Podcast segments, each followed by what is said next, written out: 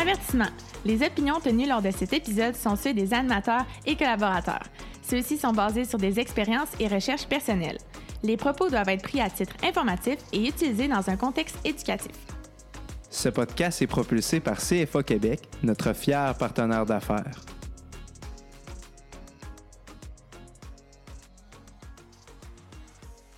Bonjour à tous et bienvenue dans un autre épisode de l'Alpha de la finance. Le sujet d'aujourd'hui sera la planification financière étudiante et je suis en présence de Marianne Spear. On étudie ensemble au Cégep et également étudiante en finance. Elle s'implique énormément dans le domaine de la planification financière. Donc, euh, merci d'être avec nous. Ben, ça fait plaisir. Merci de l'invitation. Merci. Puis juste avant qu'on te présente, je voudrais prendre le temps de remercier notre partenaire d'aujourd'hui qui est la distillerie Ubald. En fait, ça vient des patates de Lebec. Ils réutilisent les anciennes patates, ben pas les anciennes patates, mais les patates qui sont moins belles à vendre pour le marché pour distiller une vodka qui est très douce. Donc, elle est disponible à la, à SAQ. C'est la route 363 de la distillerie Ubald. Alors, merci beaucoup d'être notre partenaire pour euh, l'épisode d'aujourd'hui. Alors, Marianne, depuis le cégep, tu t'impliques. Euh, je pense que tu as commencé avec une conférence, ton nom à crédit, et maintenant tu animes Parler d'argent, c'est pas stressant. J'aimerais peut-être que tu nous parles un peu de comment ça a cheminé, quel a été ton parcours et comment tu t'es rendu où tu es aujourd'hui. Oui, bien, comme tu le sais, j'ai euh, participé au club entrepreneuriat Sainte-Foy du cégep de Sainte-Foy. Puis à chaque année, il fallait comme qu'on monte un événement vu qu'on faisait partie de la CE, l'Association des clubs entrepreneurs étudiants. Euh, il y avait personne qui avait comme de sujet à proposer pour l'année où je suis entrée dans le club. Fait que j'ai dit, ben on pourrait faire une, présentation, une conférence pour informer euh, les jeunes, les, étudiants collégiaux de la base des finances personnelles parce que je venais de commencer mon deck en service financier. Puis j'étais comme, ben voyons, l'information est pas compliquée à comprendre. Je comprends pas pourquoi quand j'étais allée à la caisse ou à la banque, il n'y a jamais personne qui a pris le temps de m'expliquer ce qui se passait. Euh, fait que je me suis dit, on part ça. Le club m'a vraiment soutenu, la CE aussi. Fait que ça, c'était en 2000, mars 2018, si je me trompe pas. Peut-être même 2017 un des deux. Euh, puis après ça, il y a des jardins qui m'ont contacté. Eux, c'était leur euh, campagne Mes finances, mes choix. Fait qu'ils voulaient qu'on comme reprenne la formule de ce qu'on avait fait au cégep puis qu'on la fasse dans différentes caisses euh, lors de leurs événements où ils remettaient des bourses. Ils remettent des bourses à chaque année. oui, tout à fait. Pour secondaire, cégep, université.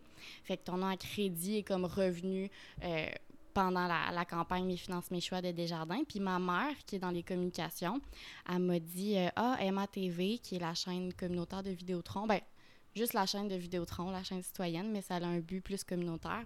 Elle cherche des chroniqueurs. Fait que tu pourrais aller comme passer une audition. Je t'avais passé une audition, puis quand j'ai terminé l'audition, le directeur de programmation m'a rencontré, puis il y avait genre les articles des, présentations chez Desjardins, puis au club et tout. Puis il a dit, ben tu sais, dans le fond, si tu veux déposer un projet d'émission qui va dans ce sens-là, euh, nous, on, va t'aider là-dedans, là. Fait que, tu chroniqueuse, ok, je sais pas, mais ça, a l'air intéressant.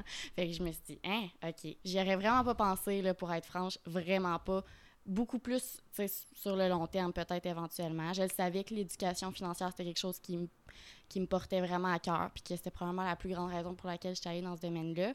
Mais j'aurais pas cru, euh, tu sais, j'étais à ma première année de cégep, avoir une émission sur les finances personnelles. Je trouvais pas que j'avais encore assez toutes les connaissances là, pour faire ça, mais je me suis entourée de plein de monde, puis je suis toujours allée chercher des spécialistes pour parler des sujets. Fait que, de fil en aiguille, euh, le show a évolué. Là, on est à la troisième année, puis tu sais, cette saison-ci, j'ai plus d'experts à côté de moi. Là, fait que, Exact, parce que t'es jeune pour être chroniqueuse. quand on regarde les chroniqueurs à TV ou les émissions, là, ils ont quand même une carrière ou, euh, et, tout. Puis toi, tu es encore étudiante. Tu étudies en ce moment en finance, c'est ça? Exactement, à Ducar. OK. Mm. Puis toi, ton, tu dois quoi dans, dans 5 ans, planificatrice financière? C'est ça que tu vas entamer? Ben, tu sais, c'est comme, euh, je pense que c'est euh, ce qui arrive à plusieurs étudiants. Moi, je voulais faire mon deck, puis c'est devenir conscient en sécurité financière. Même, je voulais vendre des assurances de dommages à la base.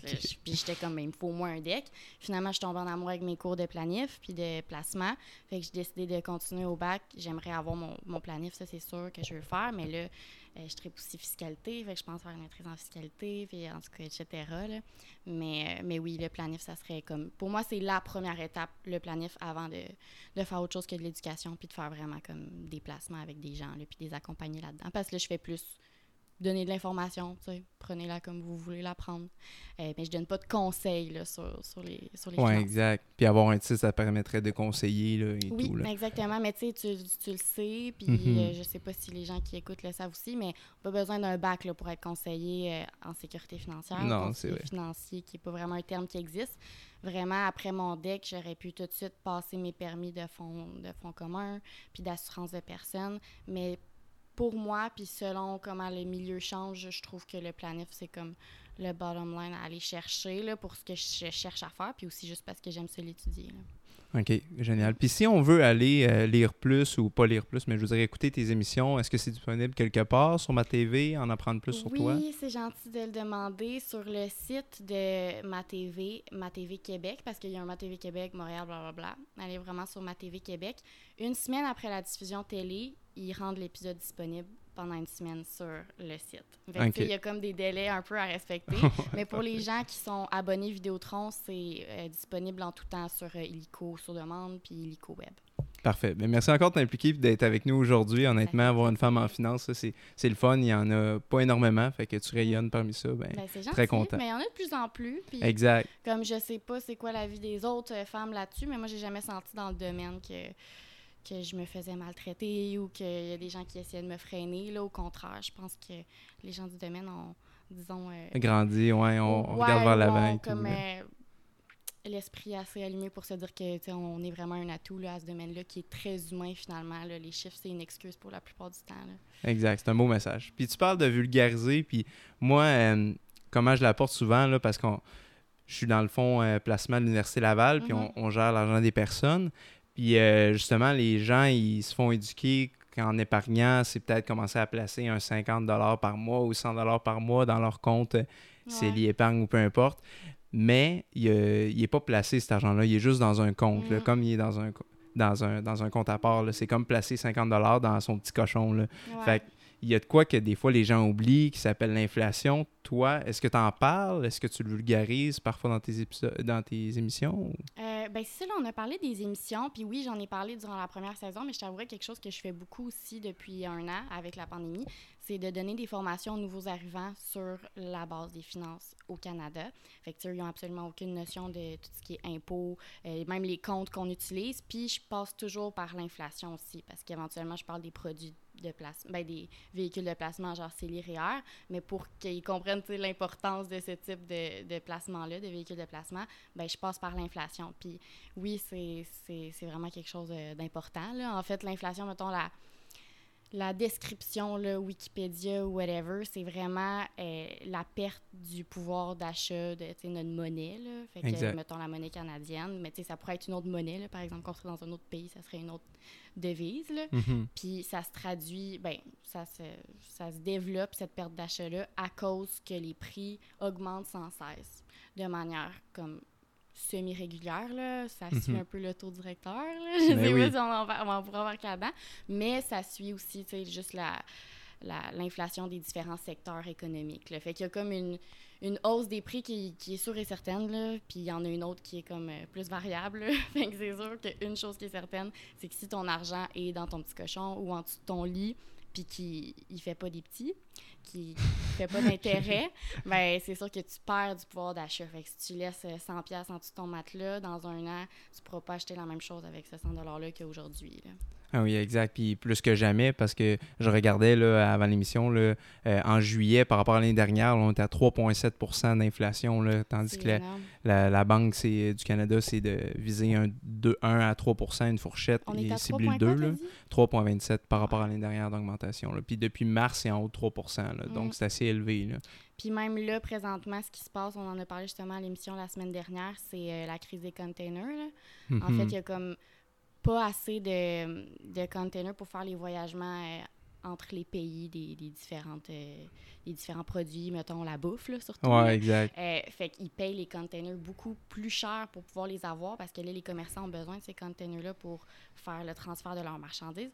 Un container, en ce moment, là, ça, ça se paye comme 2000 dollars de plus environ que ce que ça vaut habituellement. Fait que veux, veux pas ça, ça va venir avoir un Mais oui. impact où, tu sais, sur Ça a les une prix. pression inflationniste. Là, Exactement. Fait que sur les, sur les, les secteurs justement qui utilisent beaucoup l'import-export entre les pays, ben là, on va voir une inflation euh, plus variable. comme Ben oui, c'est une des nombreuses raisons pourquoi la nourriture est plus chère. Puis ça me fait Mhm. penser à quelques années, justement, c'est la pénurie des conducteurs de truck. Il y en a qu'il faut qu'ils la livrent, cette nourriture-là. là. Donc, euh, sais, en- encore plus les containers. La pénurie de main-d'œuvre Ouais. aussi, ça a une pression inflationniste. Ouais, fait que c'est sûr que c'est important là, de, de prendre ça en considération comme à la base là, de, de, de nos placements, de l'argent qu'on met de côté. C'est que- pas que tu peux pas avoir euh, euh, quelques 20 dollars qui traînent dans ton portefeuille, là, mais dis-toi qu'ici, tu mets tout ton argent de côté dans un compte chèque ou un compte même épargne qui a comme un point. Ça dépend, ça dépend des, des- du taux directeur, encore une fois, mais en ce moment, le taux directeur est comme à son plus bas. Fait Mhm. que tous les taux, oui, les taux d'intérêt pour quand tu empruntes sont très bas, mais les taux pour quand tu fais des dépôts à la banque sont très bas aussi. Fait que les, les comptes d'épargne à intérêt élevé, en ce moment, je pense que c'est peut-être 0,25 l'intérêt qu'ils donnent. Quand tu as une inflation de 3% ben, en gros, tu perds 2 points quelques Mais oui. là, tu perds de l'argent tout le temps. Mais c'est sûr que ça peut être utilisé comme fonds d'urgence, si tu as besoin Ben oui. de ton argent rapidement, mais pas comme investissement puis pas comme épargne à moyen long terme. Mhm. Puis un autre concept financier qui, qui est fou, là, que j'ai vu dans mon premier cours de finance, tu as sûrement vu, l'intérêt composé, là, de faire de l'intérêt sur l'intérêt. Ça aussi, c'est peut-être un concept que tu amènes puis qui est important de prendre en compte. C'est que je fais juste placer euh, 100 je suis rendu à 1100 l'année prochaine, ben, je vais faire de l'intérêt sur 1100 et non sur 1000. là. Mm. Fait que je sais pas si, si tu le, ça arrive de- d'en parler des fois, toi, ce concept-là. Ouais, on n'a jamais parlé à l'émission, mais peut-être que ça devrait être euh, à faire. mais encore une fois, dans les présentations, euh, j'en parle. Puis je leur sors tout le temps, parce que c'est comme en ligne, classique. euh, puis je leur sors toujours la une calculatrice financière que j'aime beaucoup sur Internet, là, qui montre vraiment année, ben, d'année en année comment est-ce que ton placement, quelle partie de ton placement augmente à cause des cotisations que tu as faites, puis quelle partie de ton placement augmente à cause de l'intérêt. Puis tu peux vraiment voir sur cette calculatrice-là qui est sur Internet euh, qu'éventuellement, ben, ton intérêt devient plus l'intérêt que tu fais devient plus important que les cotisations que tu fais, même s'ils restent toujours les mêmes. J'ai sorti un exemple. Ça doit être fou comme concept, ça, de voir la croissance du placement, là, Oui, justement avec ton outil. là. Est-ce Ouais. qu'il y a un nom que tu, tu je marque toujours calculatrice financière. Ok, c'est le premier qui va nous sortir. Internet. Non, c'est pas le premier, c'est genre le troisième. Parce que les premiers qui sortent, tu vois pas qu'est-ce qui s'est passé. Ils font, puis tu sais, ils te demandent pas, par exemple, taux d'intérêt, ils vont te demander genre, euh, ou ils te demandent pas euh, nombre d'années, ils vont te demander genre période de temps. En tout cas, c'est comme moins. Je comprends. On trouvera le lien puis on euh, le mettra là, pour euh, les auditeurs là, dans, dans Ouais, la que j'ai publication. essayé plusieurs calculatrices sur Internet, puis c'était ma préférée pour le montrer euh, aux, euh, aux nouveaux arrivants. Puis, par exemple, l'intérêt composé, après, je vais faire le parallèle avec l'intérêt. Je sais même pas c'est quoi l'autre type d'intérêt simple. Oui. Ouais, c'est ça. Je Mhm. pense que la dernière fois que j'ai entendu parler d'intérêt simple, c'était en cinquième ou quatrième secondaire, puis on avait comme une petite partie de notre cours de maths qui nous présentait les deux.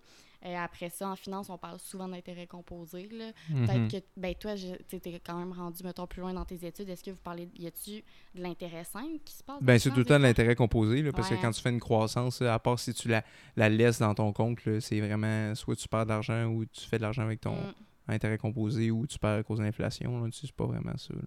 Non, bon, ben parfait. Fait que par exemple, l'intérêt composé, qu'en ce moment, j'ai 5 000 dans mon compte, puis que je vais faire environ euh, 5 euh, par année. Tu sais, ça, ça ressemble un peu à un profil modéré, là, mettons, Mhm. sur euh, 10 ans, les portefeuilles modérés ont fait en moyenne 4,4% puis sur 5 ans, ils ont fait 5,14 Fait que, euh, tu sais, la, la moyenne des portefeuilles modérés. Fait que c'est-à-dire que tu as quand même des actions, tu as quand même du risque, mais tu as aussi, euh, tu sais, des, des placements qui, qui sont... qui sont plus certains que comme des obligations que tu vas être sûr de recevoir un certain rendement d'avance. À titre d'exemple, mettons qu'on prend un placement de 5000 là, ça pourrait donner quoi comme croissance de placement à long terme? Ben, par exemple, que tu as 5 000 en ce moment euh, dans ton compte chèque, whatever, tu décides de le placer.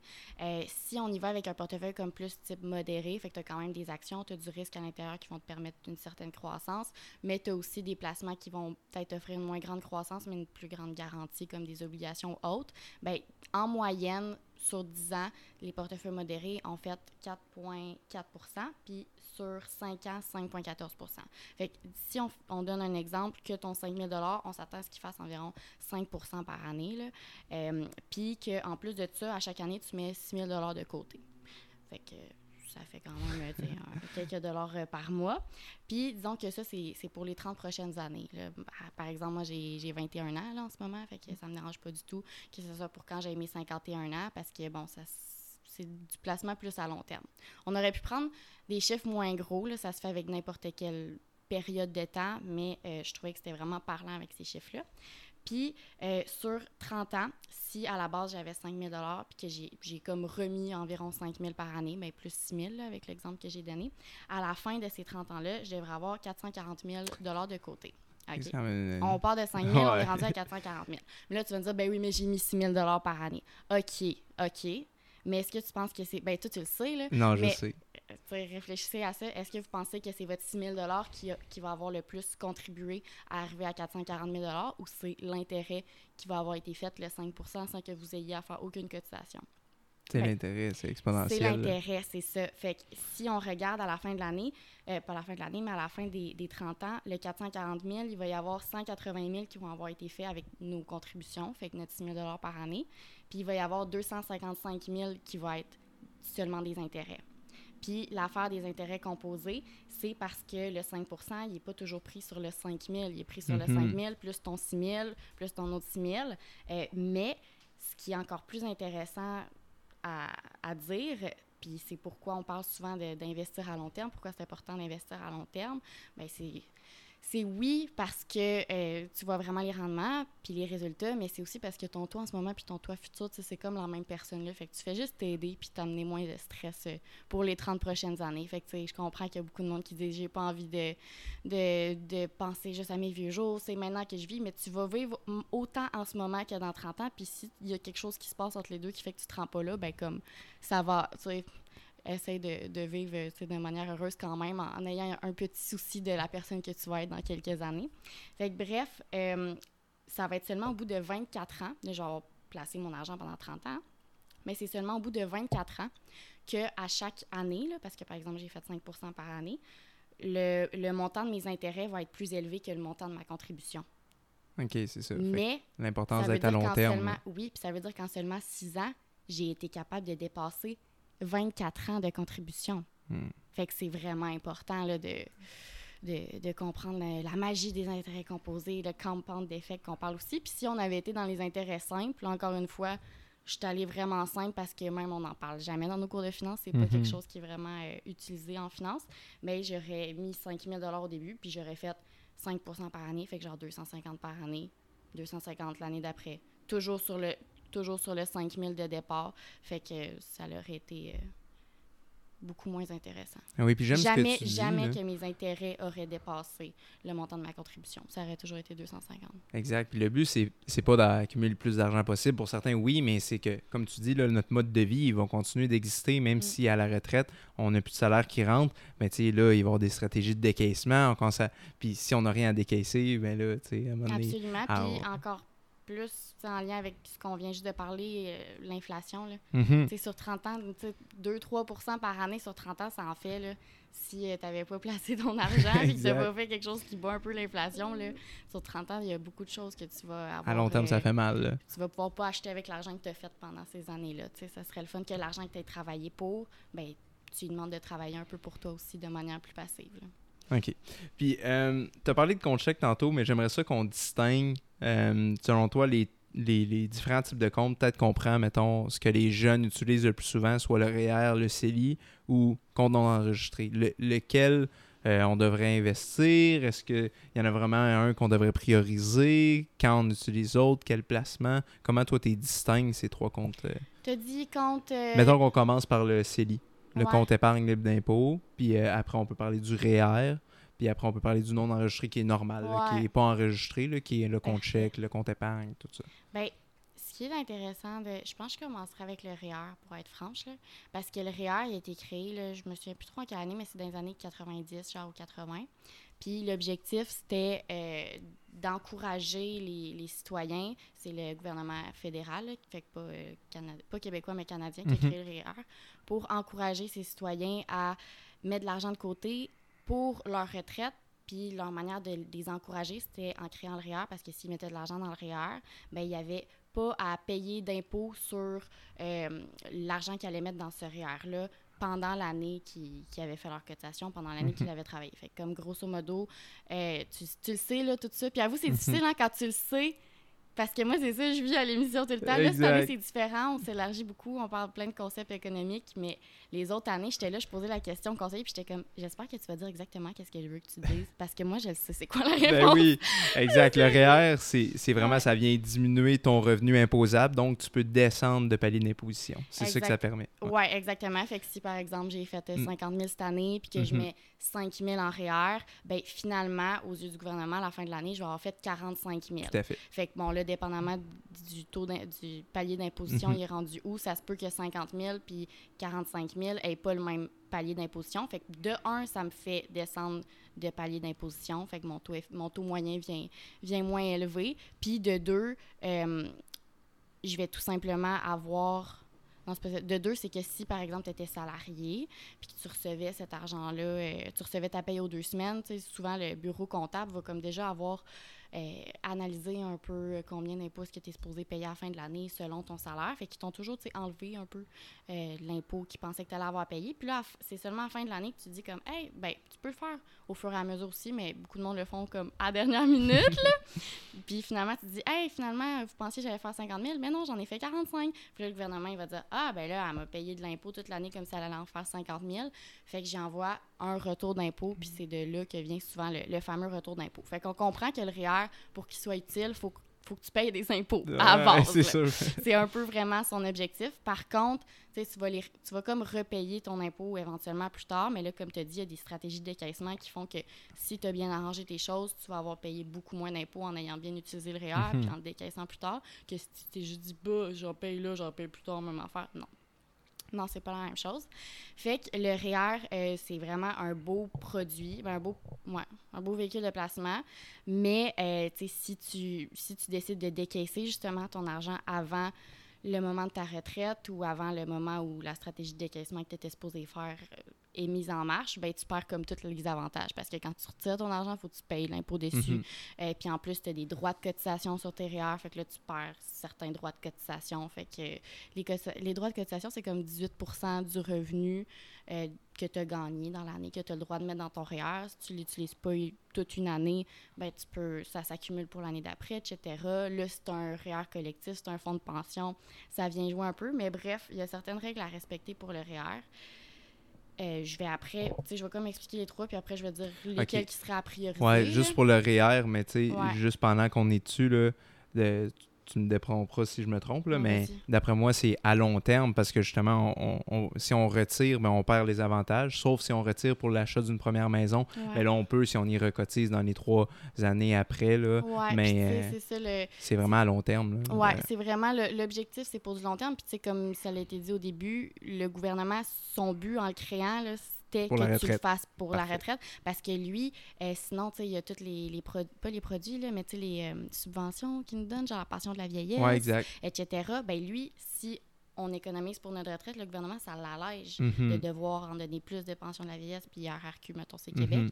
Fait que bref, son, son but, c'est c'est de faire que tu aies envie de le laisser là pour longtemps. Mais tu peux retirer, là, comme tu dis, pour, euh, pour une maison, fait que pour une mise de fonds, sauf que c'est comme un emprunt que tu te fais à toi-même, tu es mhm. obligé de le rembourser par la suite. Mhm. Mais tant mieux, tu sais, il y en a beaucoup euh, qui ont besoin d'une épargne forcée. Puis même moi, dans certaines situations, j'en ai besoin. Hein, ça dépend tout de notre motivation à, à épargner, à économiser.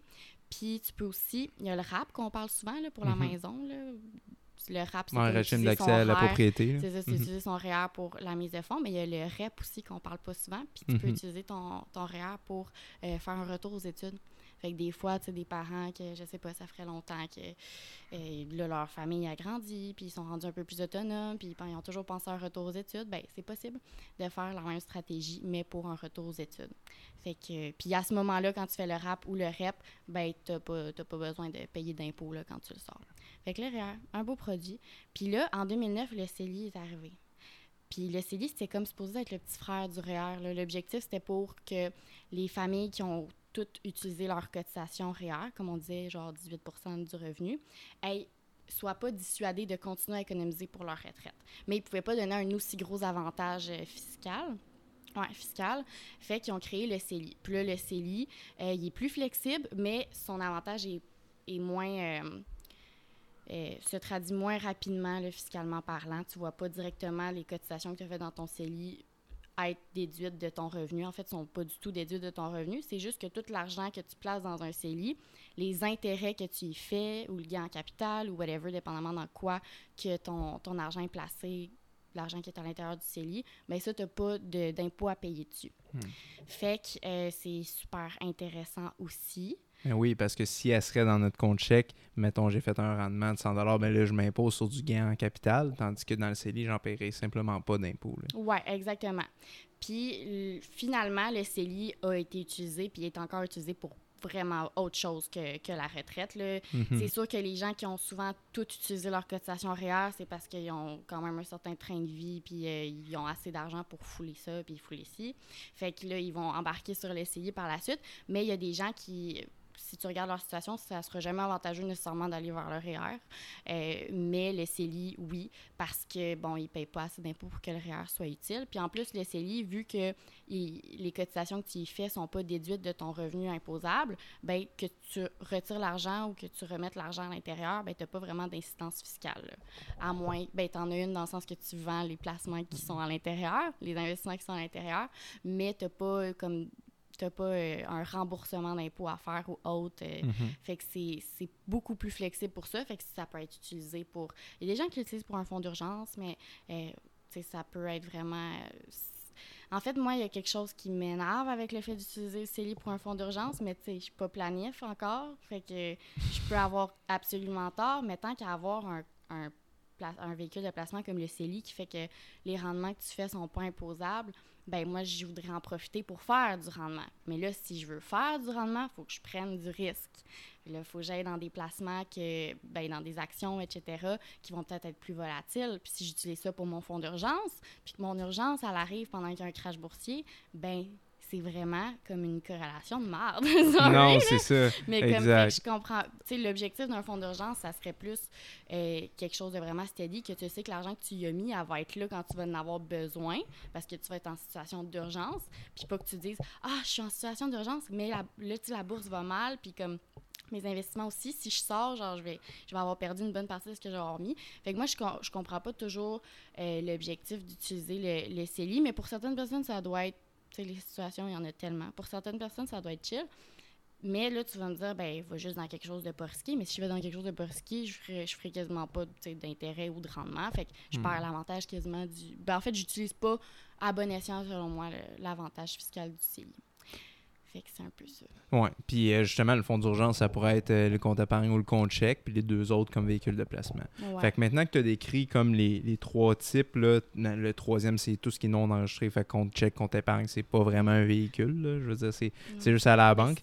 mais, je, dirais que ce que je dis dans, avec mes présentations pour les nouveaux arrivants, c'est que que ça soit un compte non enregistré ou un CELI ou un REER, il faut vraiment juste voir que c'est comme trois boîtes. Mm-hmm tout à fait pareil. Il y en a une qui s'est écrit non enregistré dessus, il y en a une qui s'est écrit CELI, puis il y en a une qui s'est écrit REER. Puis dépendamment dans quelle boîte que tu décides de mettre ton argent, ben tu vas avoir des avantages différents. Si tu le mets dans ton compte euh, chèque ou compte euh, épargne, ben compte non enregistré en fait là, c'est vraiment le bon terme, tu as 100% raison. Compte non enregistré, ben là tu aucun avantage fiscal. Mais tu sors puis tu rentres ton argent quand tu veux, puis il n'y a absolument pas de restriction, pas de limite de cotisation ou autre. Si tu le mets dans ton CELI, ben là euh, tu as, des limites de cotisation à respecter.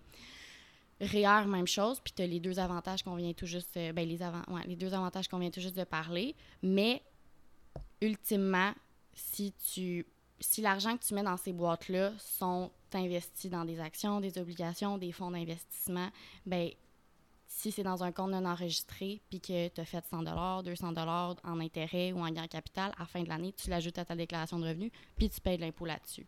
Les deux autres, non. Fait que c'est sûr que c'est des produits qui, qui doivent être utilisés. Puis là, à savoir en tant qu'étudiant, c'est quoi qui est le mieux, ça dépend beaucoup de, de ton revenu. Tu sais, c'est pas vrai qu'il y a des étudiants qui font pas beaucoup d'argent. Il y en a qui font plein de cash. Puis que si tu regardes leur situation, tu vas être comme, OK, on va aller avec le, le REER. Puis on va même aussi cotiser un peu au CELI. Mais la plupart du temps, ça, ça, c'est le CELI qui sort le plus. Là. Fait que c'est pas un conseil là, que je donne, c'est juste ce qui se passe. Exact. Euh, c'est le CELI qui sort le plus. Puis aussi pour la, la pure raison que si jamais tu mets ton argent dans ton CELI, puis en ce moment, c'est comme 6500, je pense, par année, la cotisation maximale. Euh, ouais, je pense que c'est entre 6000 et 6500. Ça tourne autour de ça. ça. Fait que, tu sais, par exemple, là, que moi, j'ai accumulé 10 euh, 000 parce que j'ai jamais utilisé CELI de ma vie euh, en cotisation. ben si je mets 10 000 cette année dans mon CELI, puis que l'année prochaine, je le retire, ben dans un an, je vais regagner 10 000 de cotisation CELI, en plus des autres qui s'ajoutent les années d'après. Fait que, tu sais, tes droits de cotisation CELI sont jamais comme totalement perdus. Il faut juste que mhm. tu attendes pendant un an. Puis, quelque chose encore plus intéressant, mais je sais pas à quel point c'est intéressant, mais moi, ça m'a... Je travaillais dans un cabinet euh, pas loin d'ici, en fait. J'étais assistante, c'est ma première job dans un cabinet. Puis, je devais répondre au chat en ligne les, genre de, les questions les questions des, des gens. Internet. Ouais puis sérieux les questions qu'on peut recevoir c'est tellement drôle. Mais bref il y en a un il me dit si dans mon tu sais si mes cotisations mettons il y avait euh, il devait avoir 40 40 quelques ans. Bref il y avait 18 ans en 2009 fait qu'à partir de 2009 quand le CELI a été créé il a pu commencer à cotiser. Puis si tu regardes depuis 2009, le nombre de cotisations, ben, le montant maximal de cotisations qui a été cumulé, par exemple, pour quelqu'un qui ne les a jamais utilisés, c'était, ça fait quelques années de ça, mais c'était, genre 63 000, OK? Fait que quelqu'un, en théorie, pouvait avoir genre 63 000 dans son CELI s'il avait eu, euh, s'il avait 18 ans en 2009, puis qu'il n'avait jamais utilisé ses cotisations à CELI. Mais là, le gars, mettons, il en avait toujours fait, puis à cause des intérêts composés et autres, il était rendu à genre 110 000 dans son CELI. Fait qu'il me demande, en message, j'ai 110 000 dans mon CELI. Si je le retire cette année, est-ce que je peux remettre 110 000 l'année prochaine ou je suis bloquée au nombre de cotisations maximales depuis 2009 qui est de 63 000? Puis là, je suis là, ah non, mais je sais pas. Fait que je demande à mon boss, puis il est comme, ben non, c'est 63 000 le max. On a même fait un article là-dessus, sur, le site, puis tout. Fait que là, je m'en vais voir ça, je suis comme, ah, ben oui, c'est vrai. Mais là, ça me trottait en tête, puis j'avais un cours avec au cégep que je faisais, je pense que c'était mon cours genre de planif, mon premier cours de planif.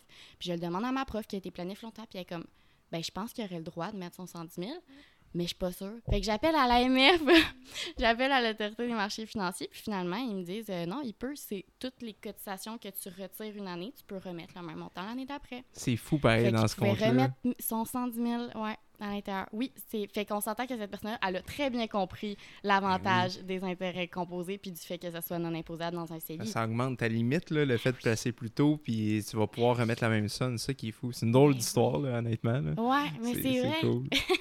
fait que, fait que c'est ça, c'est les trois produits qui existent. Une chose qui est sûre, c'est que un melting pot des trois, je pense que c'est probablement ce qui est le plus euh, intéressant dans la plupart des situations, c'est de voir à quel niveau mettre des cotisations où.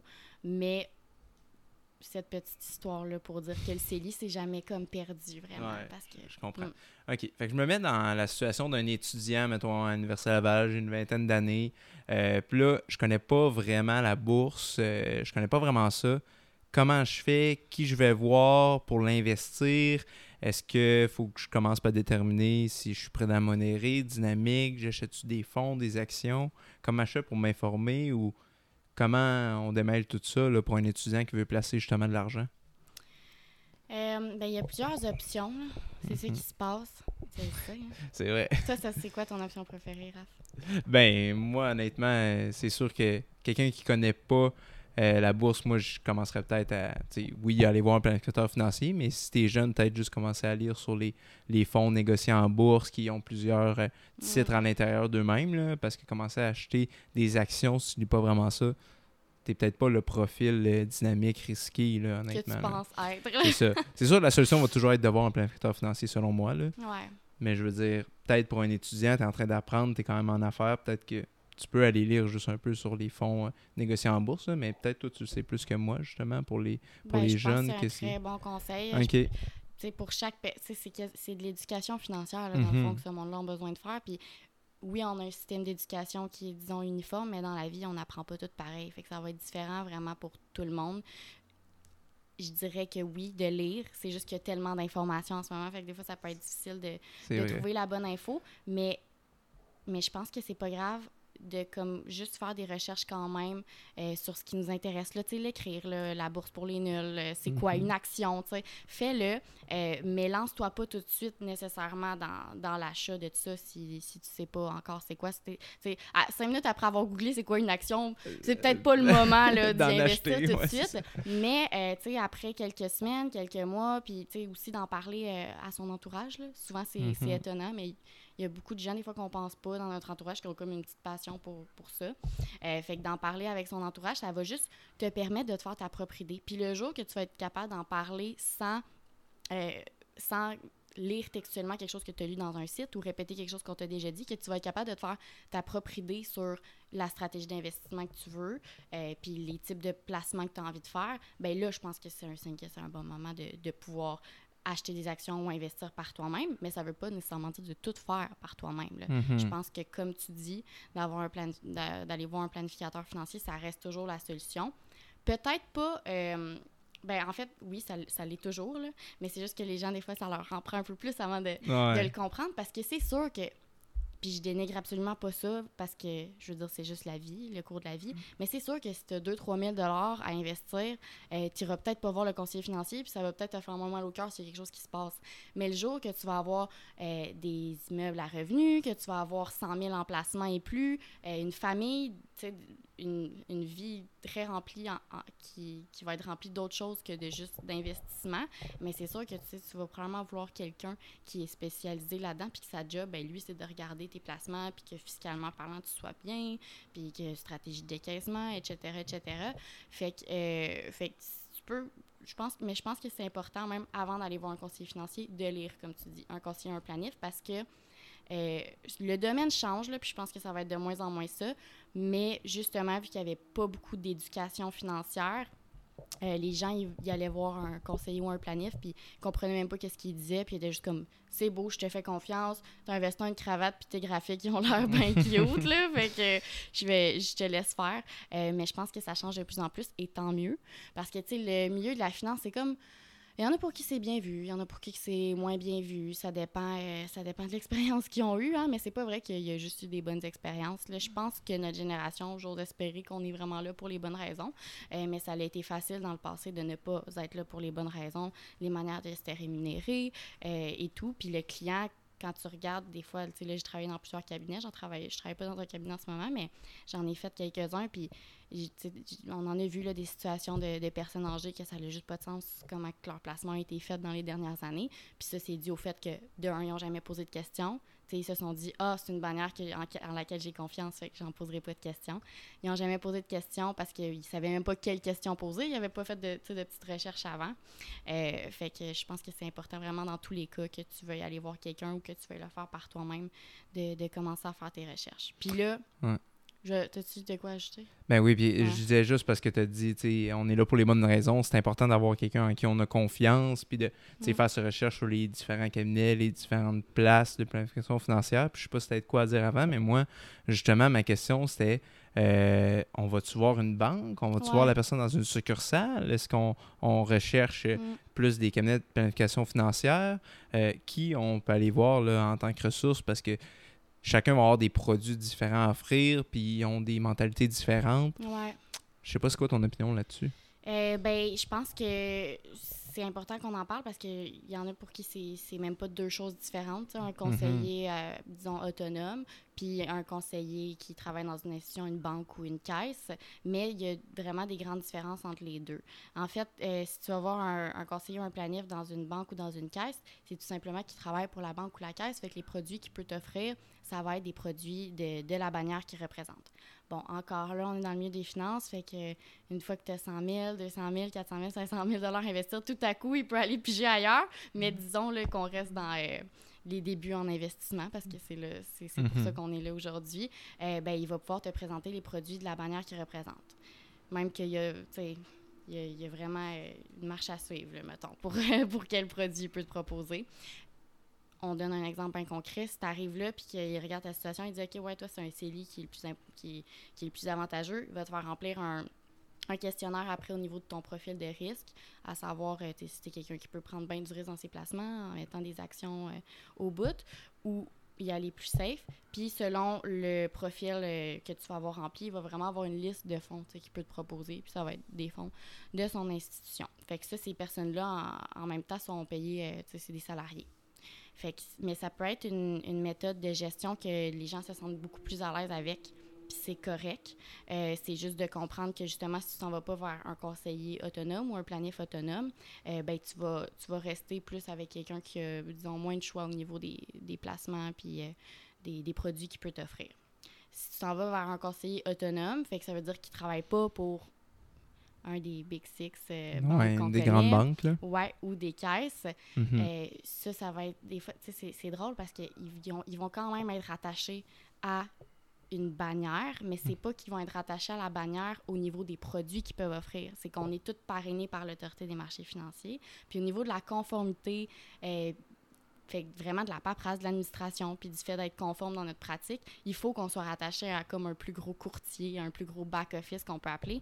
Fait que tout ce qui est Industriel Alliance, euh, Groupe Investors, je pense à Santé, je pense à Mika. Mm-hmm. Ça, c'est des, des, euh, des, des, bannières qui vont représenter des travailleurs qui vont être autonomes. Fait que, par exemple, que moi, je me pars à mon compte en tant que conseillère ou planificateur, euh, je peux travailler à mon compte, mais je vais être affiliée à, par exemple, Mika Capital. Fait que je vais pas vendre des produits Mika. Mika, ils n'ont même pas de produits, je pense, en tout cas. Ils n'ont même pas de produits qui existent, là.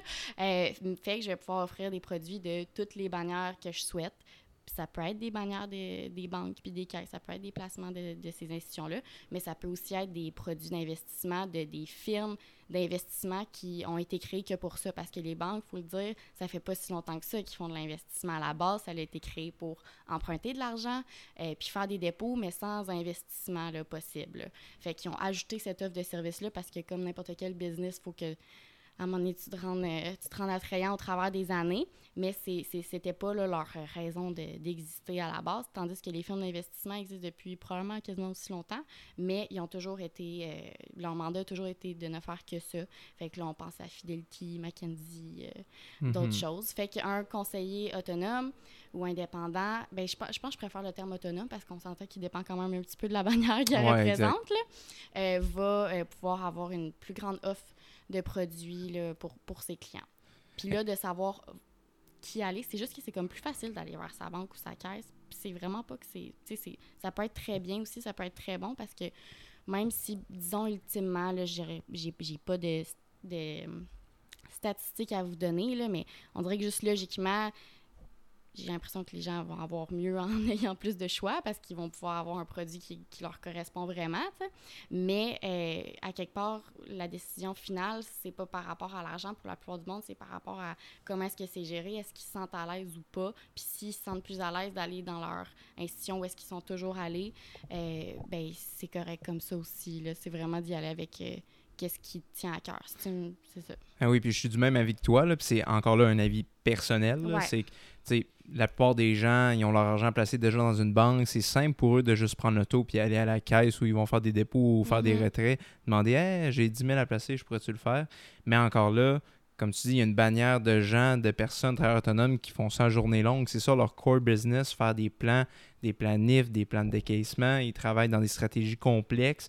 Fait qu'à long terme, pour quelqu'un qui a une particularité financière plus complexe, mais je pense, puis euh, peut avoir plusieurs produits, ça peut être plus bénéfique pour lui. Mais encore là, ça, c'est mon opinion.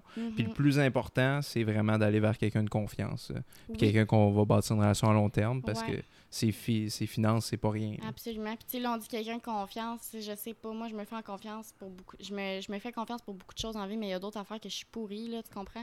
Fait que, euh, tu sais, par exemple, les garages, là, je me fais souvent avoir. Fait que le truc, c'est peut-être pas nécessairement dit avec ton feeling. Oui, il faut que tu te sentes bien avec la personne qui est en face de toi, là, le conseiller ou le planif, whatever, mais pose des questions pose des questions. Puis si ce qu'il te répond, ça fait du sens à tes oreilles, tu le comprends bien, euh, il prend le temps de, de, de, répondre à tes questions aussi, mais ben, c'est déjà un très bon indicatif. Là. Si euh, il essaye de waver ça un peu, il est comme Ah, ben tu sais, c'est complexe.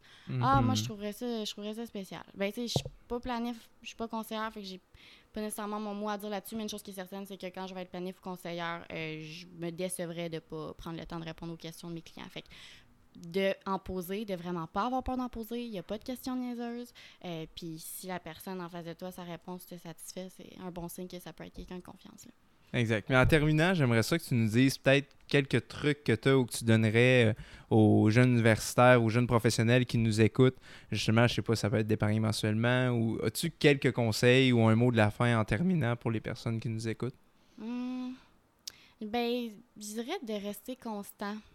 Sais, quitte à vraiment te donner des objectifs plus petits que, que ce que tu es capable de faire, là, mais de te dire que tu vas jamais arrêter de faire cette certaine cotisation-là, même si c'est 50 par mois. c'est peu importe, de dire que, que ça. Ben, puis, c'est un conseil de placement, Colin, je suis en train de faire. ok, c'est pas un conseil, mais c'est ce que je trouve qui est important, mais ça vient de Marianne, euh, amie, et non euh, Marianne. Euh, absolument pas professionnelle. mais, ouais, de, de rester constant.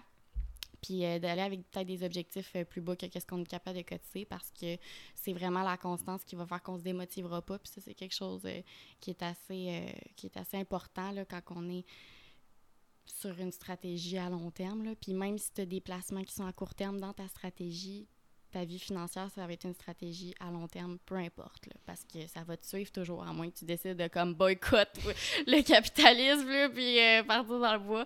Euh, si tu vis en société avec nous autres, c'est quelque chose qui va te suivre toujours.